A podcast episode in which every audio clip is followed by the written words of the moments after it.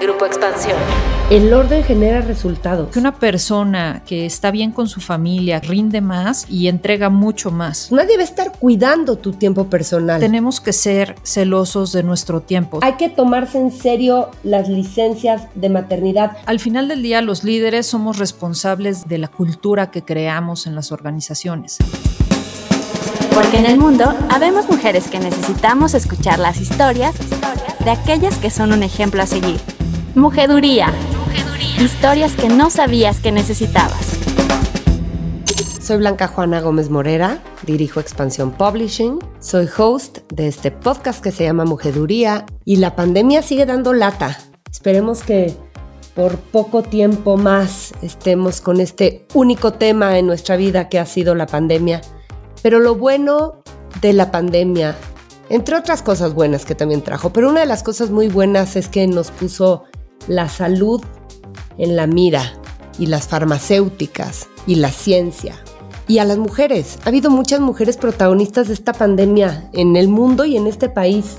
Hace poco tuvimos el Expansión Summit y tuvimos un panel de salud que condujo mi amiga Juana Ramírez de Soin, que ya estuvo en este podcast. Estuvo con Lozada, que es directora general de Pfizer, que también ya estuvo en este podcast, hoy tengo a otra mujer grande de una farmacéutica. Y ella se llama Almudena Suárez y es directora de Asuntos Corporativos de AVI México. En el mundo corporativo hay un puesto que es muy importante en las empresas, que es este de Corporate Affairs o relaciones institucionales o relaciones gubernamentales. Se llama distinto en las diferentes empresas, pero es, es la persona responsable y suele ser bastante top puede ser muchas veces un vicepresidente en las corporaciones, que se encarga de las relaciones con el gobierno, las relaciones de poder, las políticas públicas, de los accesos, de que su negocio esté bien parado en su industria, en su sector. Eh, se encarga muchas veces de responsabilidad social. Es un puesto que tiene que ver mucho con comunicación y con relaciones públicas. Y las mujeres que ocupan estos puestos suelen ser, bueno, mujeres y hombres, pero ahorita tenemos una mujer que ocupa un puesto así y suelen ser mujeres muy poderosas, que influyen, porque no solo lo que hacen en su empresa es muy importante para todo el devenir de la empresa, sino que también meten una voz en el sector. Entonces, a mí me encanta porque esto es un PR, un relaciones públicas de altura, Almudena. ¿Lo estoy explicando bien? ¿Lo vives así? ¿Vives así tu profesión? Como tengo que hablar con gente muy importante y lo que yo haga en relaciones y lo que yo haga en comunicación es muy importante? Pues mira, te diría que es un privilegio poder tener esta posición en AVI porque las empresas estamos inmersas en un entorno y por eso debemos podernos vincular correctamente con todos los actores que nos rodean, con los medios de comunicación, con las asociaciones médicas y los grupos de pacientes informando sobre eh, cómo va avanzando la ciencia, con el gobierno trabajando a la mano para poder generar una sociedad más saludable y próspera y también pues ejerciendo nuestra obligación de ser socialmente responsables. Y, fíjense, hay, hay gente como Mónica Aspe, que es CEO de ATT, que también ya estuvo en este podcast, que pasó por un puesto como el tuyo, Almudena. Y a mí me gustaría saber,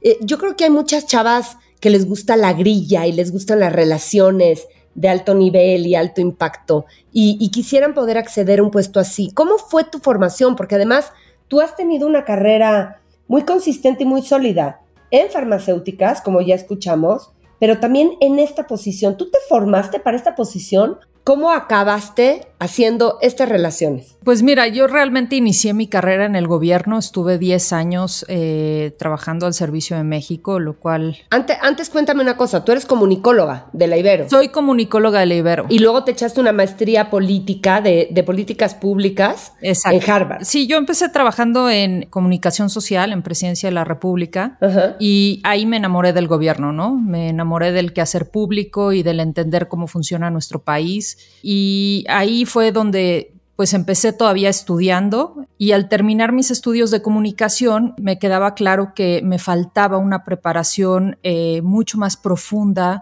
en estos temas eh, públicos. Estabas ya metida en presidencia y estabas en el ajo como para profesionalizarte y seguirte preparando en estudios. Pero cuéntame cómo es que entraste primero. Fue con el presidente Fox hace 20 años. Pues bueno, la oportunidad se dio porque siempre he sido bastante activista, ¿no? Siempre he sido bastante eh, vocal en términos de las cosas que me parecen y no me parecen. Entonces, eh, pues yo tomé eh, la oportunidad de entrar como, pues, becaria, literalmente, a la sala de prensa.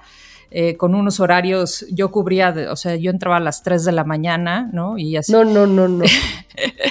pero bueno, así. De locos, pero qué increíble, ¿no? Es la edad. Tú sabes que así es comunicación. Sí, y es la edad para hacerlo, claro. Sí, primero es la edad es la pasión, es este, la emoción de, poder estar ahí. Y el timing en México era clave, ¿no? Era como mucha ebullición política y social y el cambio y tal, ¿no? Exacto. Qué padre. Y pues entonces empecé ahí como becaria y después ya eh, tuve la oportunidad de que me contrataran, pues, trabajar en la sala de prensa, estar atendiendo las necesidades de todos los reporteros eh, a mí me tocó la oportunidad de trabajar en el equipo de, prensa internacional, entonces era eh, pues atender esas necesidades informativas de eh, los corresponsales en México, los cuales pues eran espectaculares, ¿no? Porque todos para México, México es la base de cobertura para América Latina.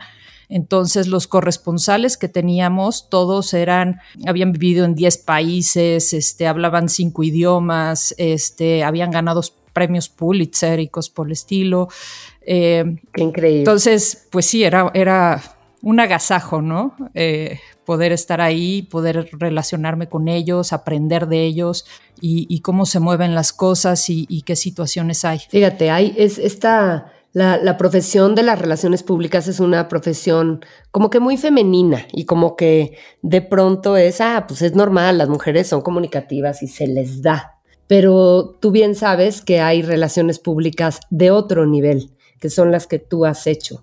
Y quiero que me digas cómo se construyen esas relaciones públicas de otro nivel. Aquí se ha hablado mucho de networking, o sea, no se me puede ocurrir una profesión que requiera de un networking más profesionalmente construido.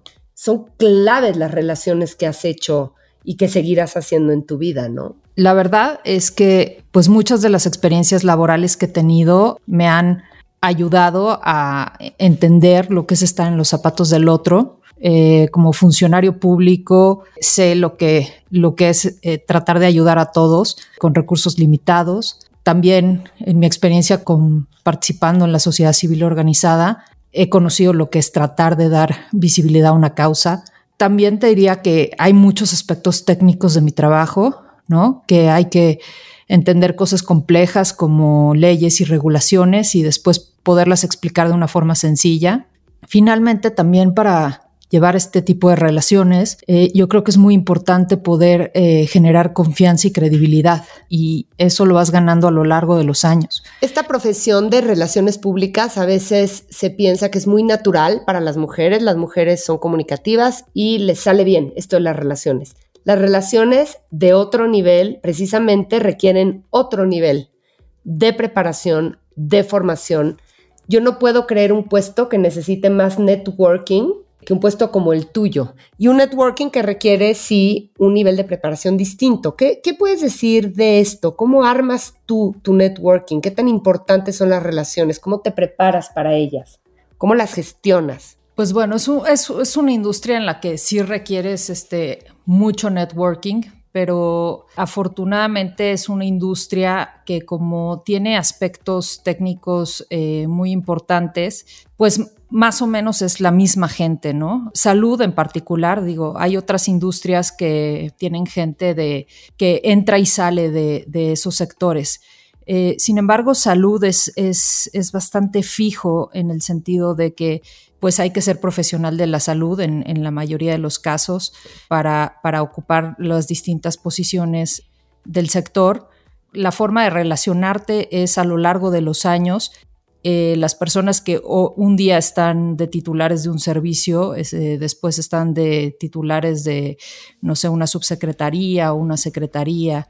Creo que lo que dices es clave, ¿eh? reputación y credibilidad es como el mejor ingrediente para poder sostener una carrera en relaciones de alto nivel.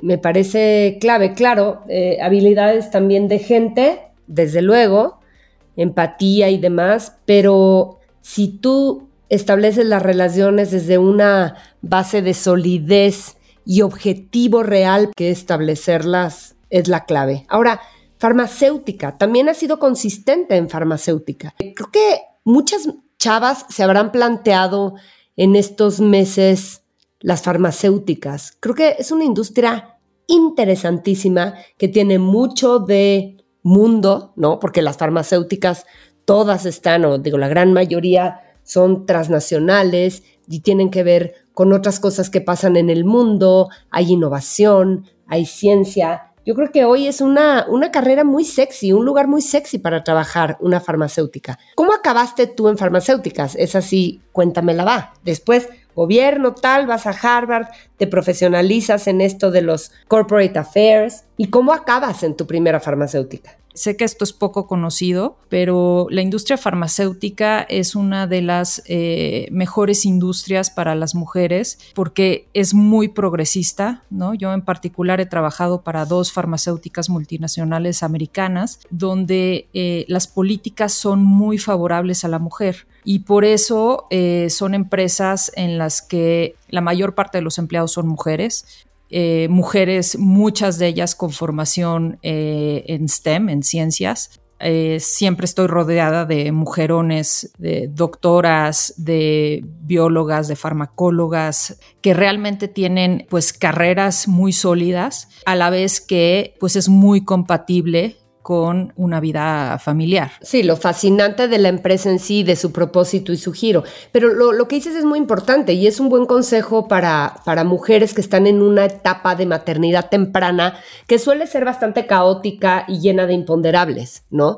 Hay que ver a qué le bajas el volumen y a qué se lo subes. Y puedes bajarle el volumen en lo laboral al rush y a la adrenalina en un tiempo en el que tienes suficiente como mamá y después se la puedes volver a subir, ¿no? Pero, pero optar por una empresa ordenada, institucional, como dices tú, creo que es un gran camino. Déjame leer, Almudena, algunos datos de las farmacéuticas. Existe la AMIF, que es la Asociación Mexicana de Industrias de Investigación Farmacéutica, y sí nos habla todavía de brecha de género, porque hay muchas mujeres en farmacéuticas, más posiciones de mujeres que de hombres ocupadas, pero de las 39 empresas asociadas a esta asociación, solo 5 son dirigidas por una mujer.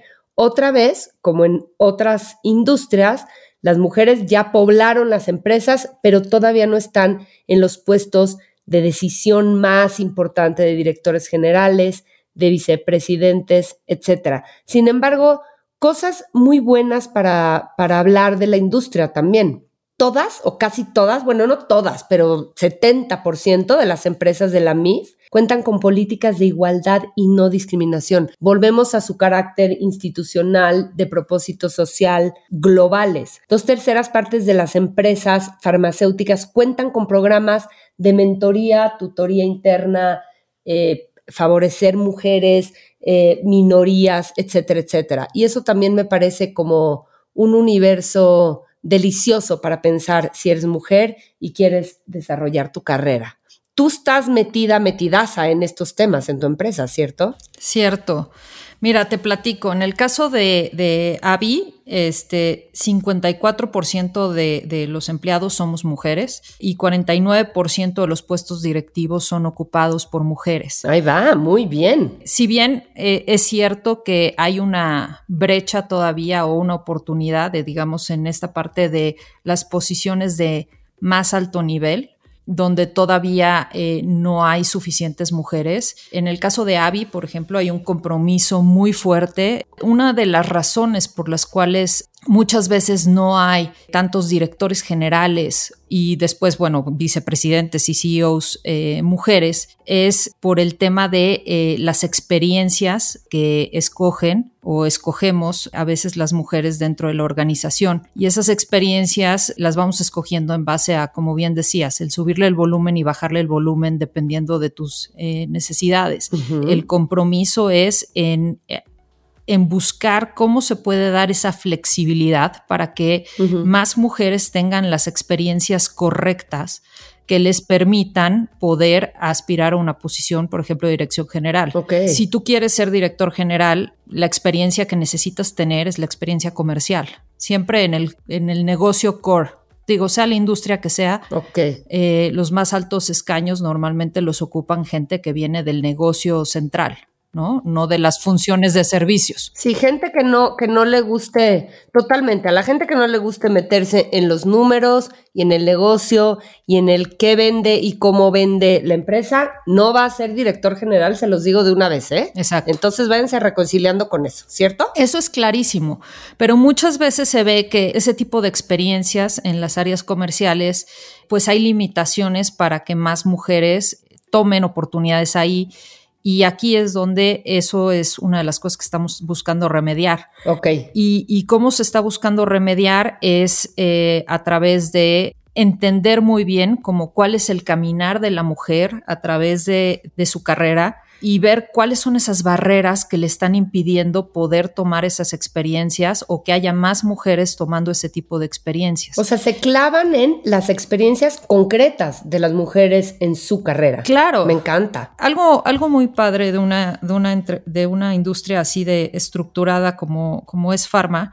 es que para todo hacemos un análisis y para todo hacemos un plan de acción con métricas, ¿no? Este, okay. Y se tienen que cumplir. Me encanta. Por eso también hemos sido una industria tan progresista, ¿no? Y hemos Ajá. avanzado tanto en este tema de la cultura de, de respeto y de cero tolerancia, en el tema de prestaciones equitativas, en el tema de paga igual, porque realmente a lo que nos abocamos, lo, o sea, lo cumplimos. Y en este caso, que es el de buscar que más mujeres ocupen los, los escaños más altos comerciales, pues hay ciertas barreras, ¿no? Como por ejemplo el tema de tenerte que mover de país con tu familia y con tus hijos. Entonces, ahí a veces hay eh, oportunidades que se pueden dar como claro. dejar a las personas más tiempo en un mismo país yo creo que una de las cosas que nos va a facilitar mucho y nos va a ayudar a todas las mujeres es la era en la que vivimos, ¿no? Uh -huh. La tecnología con la que contamos hoy nos empodera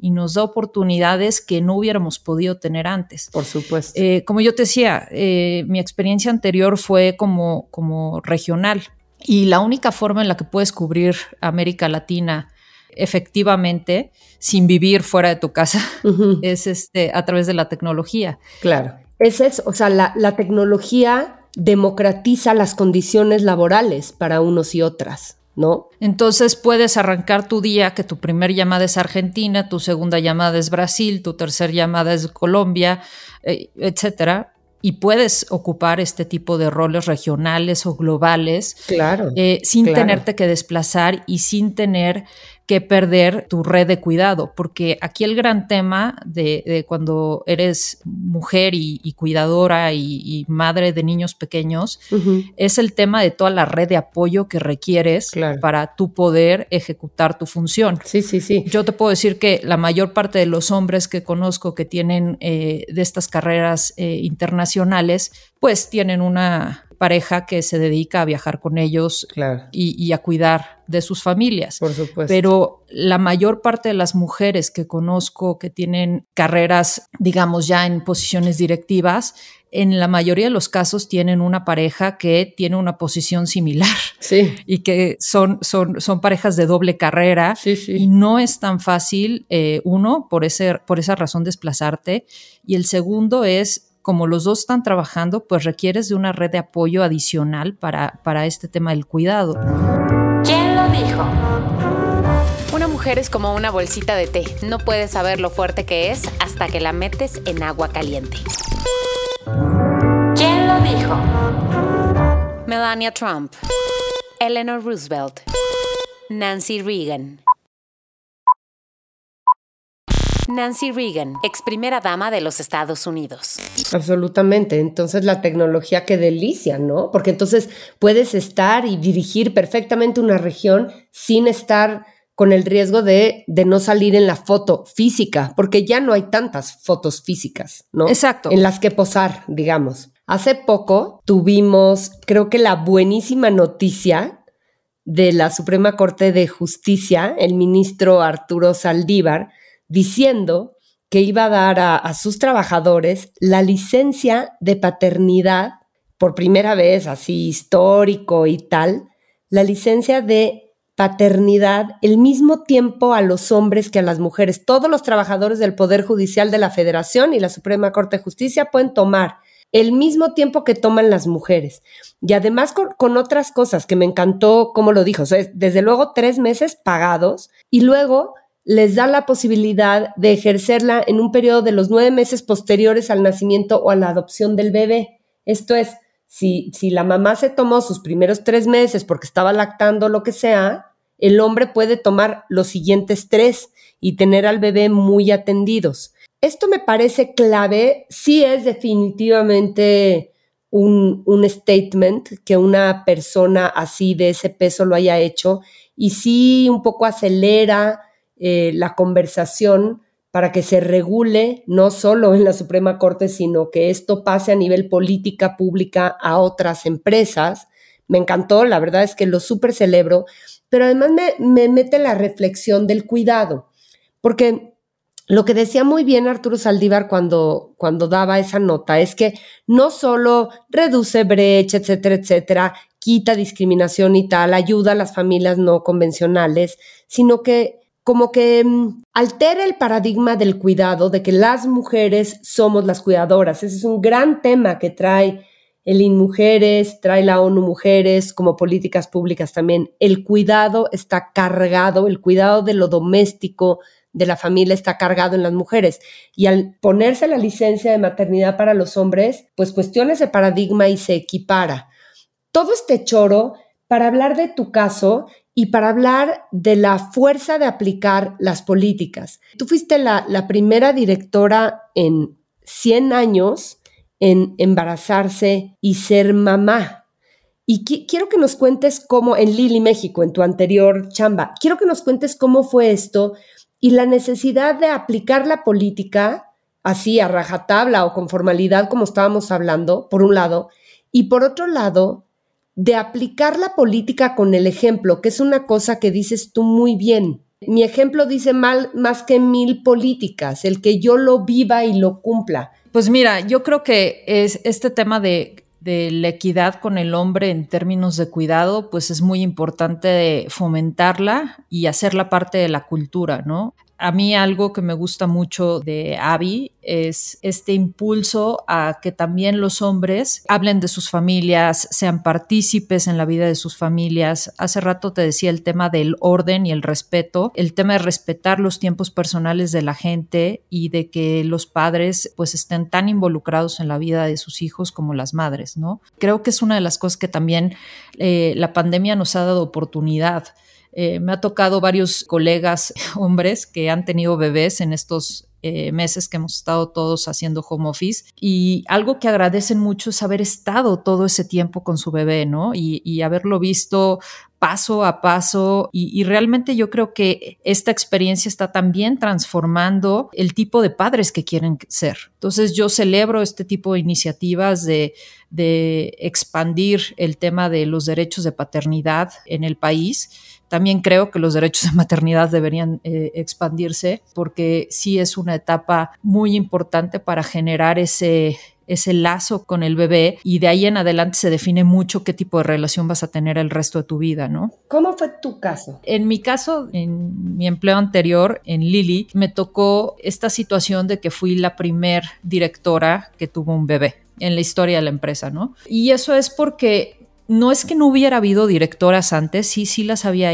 habido, pero creo que me toca ser esa primera generación que queremos todo, ¿no? Más bien tenemos acceso a todo gracias a todo el trabajo que hicieron eh, las mujeres, eh, las generaciones de mujeres anteriores a nosotras, porque las directoras antes o eran personas que llegaban a esa posición ya muy tarde en su carrera, digamos, personas que ya habían tenido familia, o eran mujeres también que decidieron eh, no tener familia y enfocarse 100% a, a, su trabajo. Fíjate. Entonces tenían que hacer ese, ese, ese sacrificio. Y gracias a ellas, pues ellas nos fueron abriendo brecha, ¿no? Empezaron en un comité directivo siendo la única mujer y luego dos y luego tres Hoy en día los comités directivos en, en Pharma, pues la mayoría somos mujeres, pero eso se lo debemos agradecer mucho a, todas las que abrieron brecha. Y así como otras abrieron brecha para nosotras, a mí me tocó abrir brecha en el sentido de que sí se puede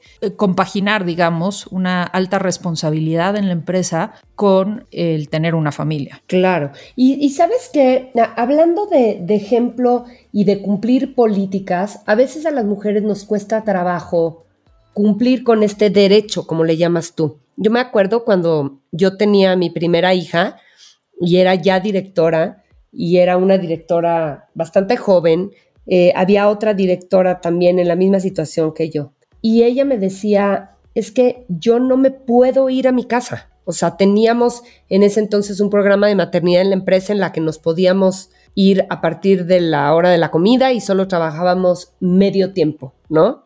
Y me decía, nunca me voy siempre me quedo hasta la tarde y estoy entrando en crisis, nunca me voy. Y lo platicamos mucho porque yo creo que nadie en la empresa, y a lo mejor en una empresa muy institucional quizá, pero normalmente no pasa, te va a decir, oye, ya te tienes que ir, ve a lactar o simplemente ve a estar con tu bebé porque es lo que está negociado, lo que está dicho y lo que te toca. Si tú estás y si tú quieres seguir en las juntas y si tú tomas llamadas hasta tarde, nadie va a estar cuidando tu tiempo personal.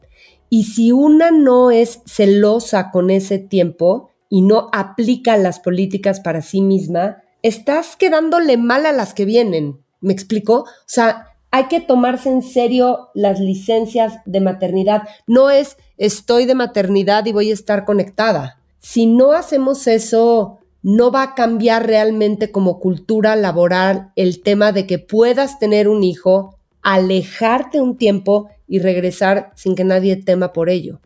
Y vuelvo a lo de los hombres. Hay muchos países que ya tienen licencia paternidad, incluso hay empresas en México más progre que tienen esas licencias. Pero un, chavo que trabajaba en Facebook una vez me decía, no, bueno, yo tengo la licencia de paternidad, tuvo un bebé, pero por supuesto no la tomo, porque si la tomo mi jefe me la cobra. Digo, no me la puede cobrar oficialmente, pero claro que me la cobra quitándome oportunidades. Entonces, ese, ese mm, subtexto que hay bajo las políticas, no lo combatimos más que cumpliéndolas a rajatabla. ¿Qué opinas, Almudena?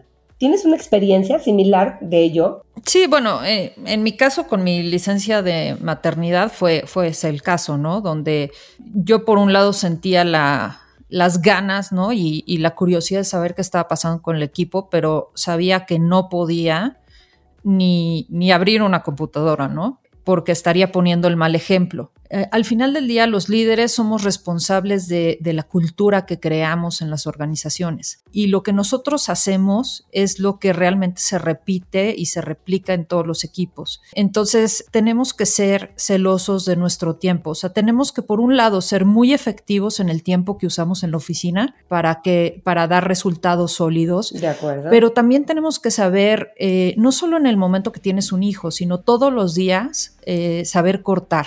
¿No? Saber eh, definir cuáles son esos espacios que son personales y, darte el tiempo, uno, de cuidar de ti y de tu persona, eh, darte esos tiempos de salud que son necesarios. Si el grupo de liderazgo de una organización no lo hace, la organización no lo va a hacer, por más que esté escrito donde quieran Total. y sea parte de, digamos, de, de, las políticas, realmente es, es el ejemplo, ¿no? Entonces... Es el ejemplo. Pero también una disciplina de saber a qué hora se termina uh -huh. y de no, no seguirla y no celebrar claro. esas conductas, ¿no? No celebrar esas conductas, estoy totalmente de acuerdo. Eso es lo que verdaderamente cambia la cultura. Como el que avanza es el que se queda hasta las 10 de la noche, el que no duerme, el que no come, el que no vive, el que... Absolutamente. Y eso va para hombres y mujeres. Uh -huh. O sea, eso no es un tema de, okay. de, de género.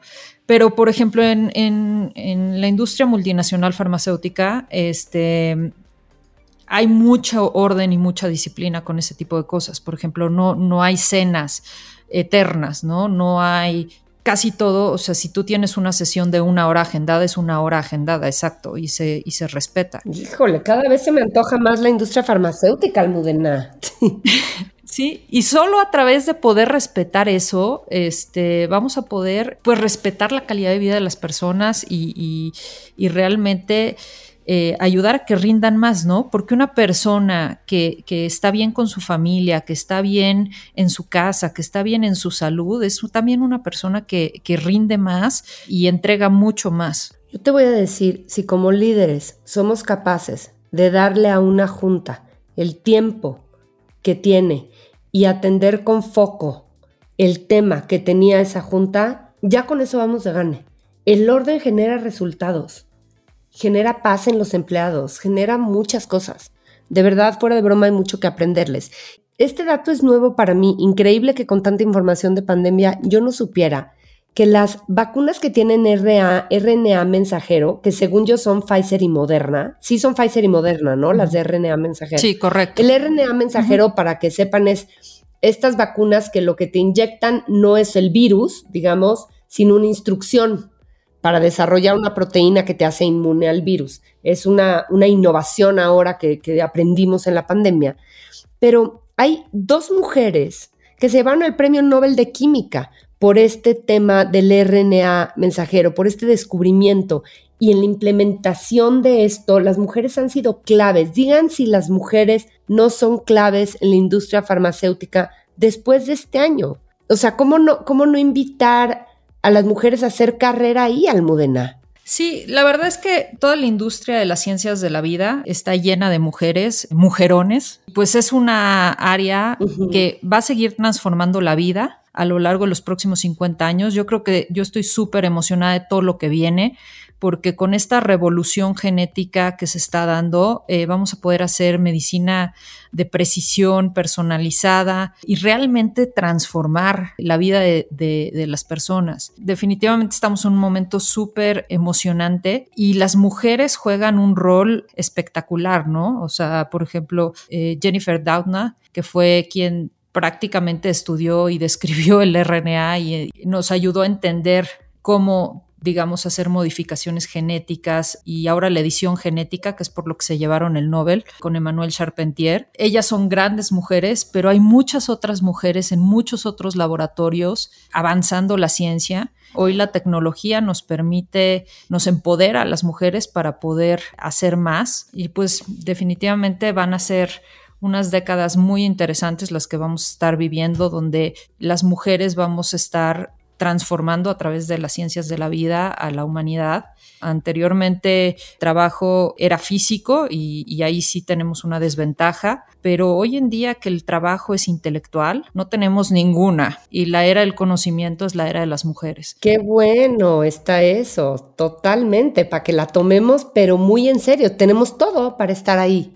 Y quiero que me digas, como mujer que incide en las cosas que cambian la realidad de un sector, de una empresa, etcétera, por tu chamba, y como mamá de una niña y un niño, porque estamos formados entre todos, ¿cómo haces que las niñas crezcan creyendo que sí la era del conocimiento es para ellas y que sí la ciencia las puede recibir? Yo creo que la forma de fomentar que más niñas quieran perseguir carreras en la parte de ciencia es no callarlas, ¿no? Dejarlas desde pequeñas, buscar esas respuestas, ayudarlas a que ellas mismas puedan encontrar esas respuestas y que siempre mantengan esa curiosidad. Y por el otro lado, pues que tengan modelos a seguir. Total. Cada vez estamos viendo más líderes en, los distintos laboratorios y más empresas de, de biotecnología de, lo que llamamos startups, ¿no? Que son empresas que empiezan desarrollando eh, algún proyecto en específico y de ahí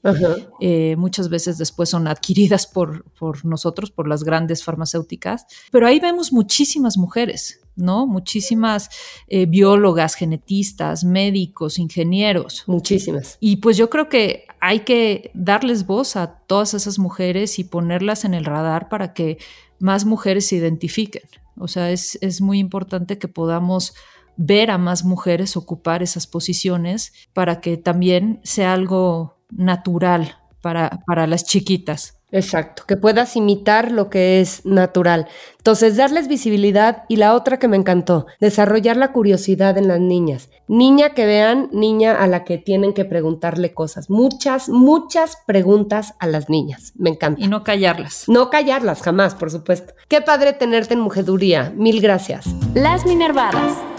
Contenidos increíbles por o sobre mujeres. Hola, soy Puri Lucena, editora de la sección de empresas en expansión y hoy les traigo una recomendación de miedo, por eso de que estamos en octubre. Se trata del libro Reina del Grito, un viaje por los miedos femeninos de Desiree de Fez, una periodista y crítica de cine especializada en fantástico y terror. Reina del Grito es un libro muy personal en el que tomando como punto de partida películas del género, la autora habla sobre cuáles son sus miedos, de dónde vienen y cómo las películas le han ayudado a gestionarlos incluso. Es un libro que no necesariamente está pensado para amantes del terror, aunque claro, una de las partes más interesantes es analizar las referencias que ya hace en el libro e incluso como una película en un momento determinado te puede voltear la vida. No les voy a decir cuál es, pero es uno de los mejores capítulos del libro. Tampoco quiero hacer muchos spoilers, pero me gusta mucho el prólogo en el que habla del miedo y del miedo que le da que sus hijos ahora pequeños hereden sus miedos. Esto parece un trabalenguas, pero tiene sentido. Su madre, su hermana y ella, dice la autora, son mujeres fuertes, pero tienen mucho miedo. Y un día su hija no quiere ponerse el abrigo para salir de casa y la respuesta que le da es